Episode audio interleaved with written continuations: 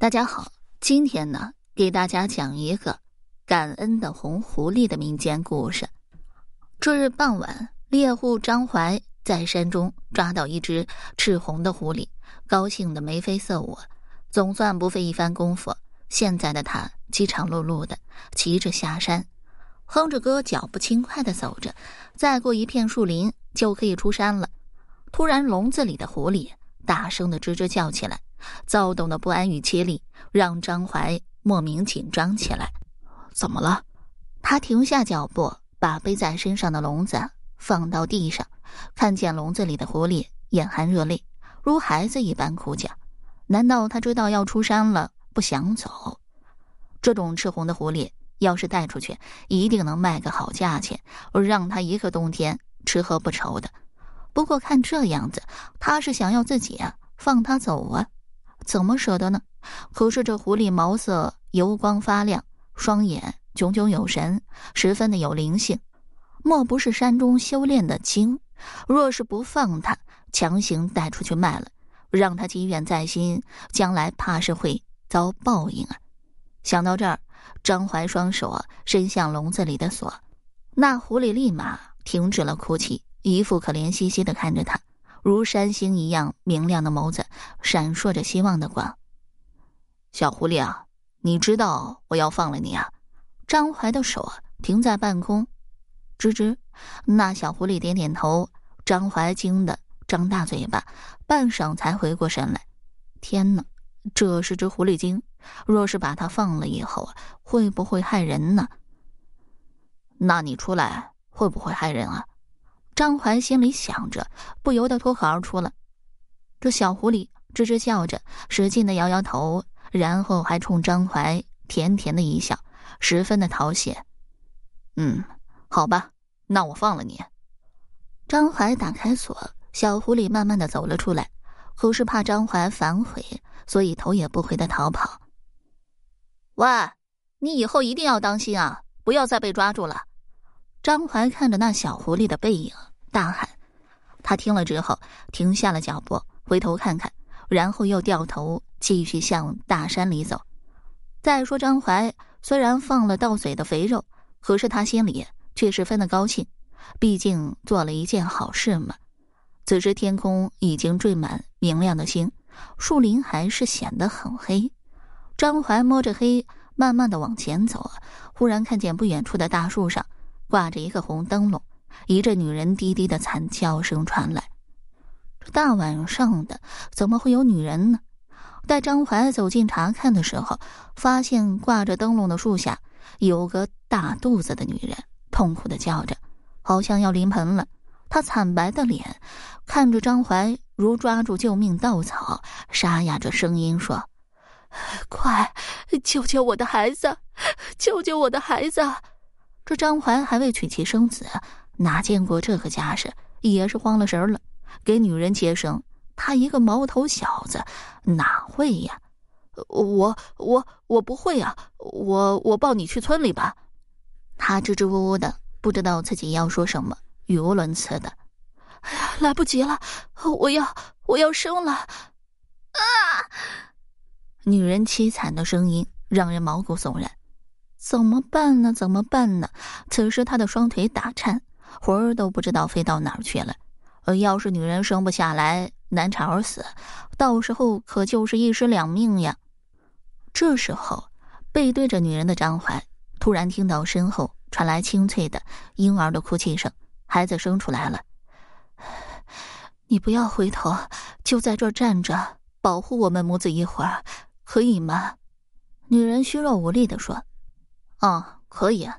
张怀连连点头，如小鸡啄米一般。夜里很静谧，张怀像哨兵似的环视四周，确保没有什么毒蛇猛兽的危险。一天没吃什么东西的他，只是觉得肚子越来越饿。好了，谢谢你，你可以回头了。背后传来女人的声音。张怀打小到大就没和女的说过几句话，这下子羞红了脸。呃，生了个男孩还是女孩？他好奇的问，然后又不好意思的挠挠头。男孩，女人温柔的说：“哇，呃，大胖儿子真好，你怎么这么晚还在树林里走啊？还挺着个大肚子，你的家人呢？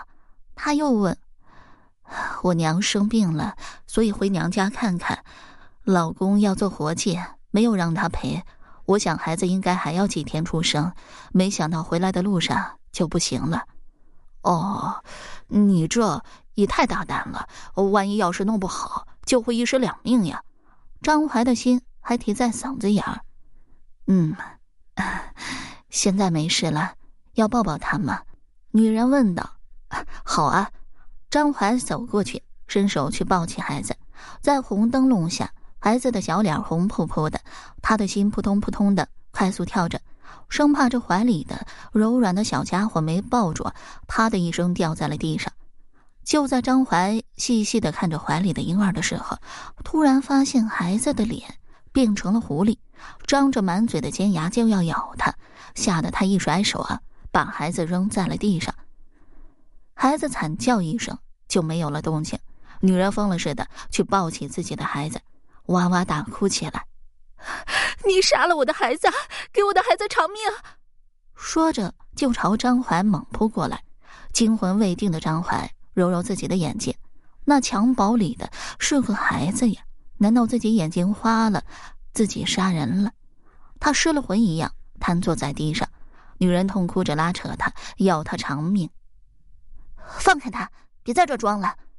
突然，树林里跑出来一个穿红衣的妙龄女子，激动的呵斥了，发了疯似的正捶打着张怀的女人。哎呦！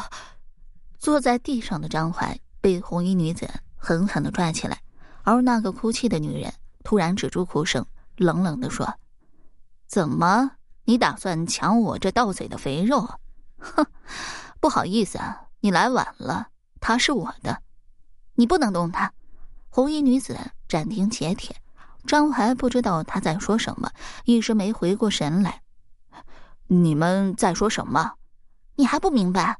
看看地上的死婴吧。顺着红衣女子的目光，张怀发现襁褓里哪有什么死婴呀，只有一撮狐狸毛。妈呀，这是遇到妖怪了！刚刚不是自己花了眼睛，明明是这妖怪施了法术迷惑了自己。这可由不得你！今天就各凭本事，先打赢了我再说吧。那女子说完，便往后退了三步，一扭头，居然变成了面目狰狞的白狐狸精，快速的朝红衣女子进攻。红衣女子纵身跳到树上，一眨眼的功夫，张怀发现了她的身后竟然有一条毛茸茸的狐狸尾巴。天哪！呃，两个都是狐狸精。不能坐地等死，得趁着他们打斗期间快点儿跑才是上策。可是那白狐狸设下结界，张怀怎么也跑不开，只能看两只狐狸精在空中搏斗。噗的，红衣女子显然是弱一点，被击退在地，口里啊吐出一口鲜血。张怀看得出来，他是前来救自己，赶忙上前扶起受伤的他。你怎么样了？还好吗？张怀关怀的问：“我，我打不过他，他要吃了你，怎么怎么办啊？”那只红狐狸受了重伤，他却还在担心张怀。哼，你道行这么浅，跟我斗就是找死！我先打死你，再好好的享用这个美味。哈哈哈哈哈！白狐狸越逼越近，一副势在必得的架势，说是迟，那是快。张怀从身上拿出麻醉枪，对准白狐，嗖嗖几支枪就射中了他。白狐的头部、身上、腿上皆中着了，还没挣扎几下，他就倒在地上，动弹不了了。张怀抓起他，抖了两下，他变回了原形，好一只肥肥的狐狸。他高兴地把狐狸关进小笼子里。这种纯白的狐狸市面上十分少见，也能卖一个好价钱。再看那只红狐，张怀问道：“你是不是我刚刚放走的那只？”“嗯，是的。原本我逃走了，可是我怕你遇到危险。我知道那只白狐专门在下山的必经之路设迷魂阵害人，我不想你这么好的人遇到危险。”红狐说着，看了一眼被关在笼子里昏迷的白狐嘱咐的。他作恶多端，虽然我们身为同类，可是不值得我救。你要是回去杀死他的话，记得找只黑狗放在他的身边，死前狗大吠能吓唬他，他的魂魄就会被吓得散掉，不然到时候他的厉魂会回来寻仇的。我要走了，再见。红狐说完，幻化成小狐狸的模样，跑进深山。张怀背起身上的笼子，心情畅快的大步往山下走去。他身上背着的笼子里的狐狸慢慢恢复知觉，可是无论他怎么在笼子里大喊大叫，张环也没有放他逃生。好了，这个故事我就讲完了。如果你对其他民间故事感兴趣的话，点个关注，来个赞，我接下来还会为你讲更多、更加精彩的。民间故事。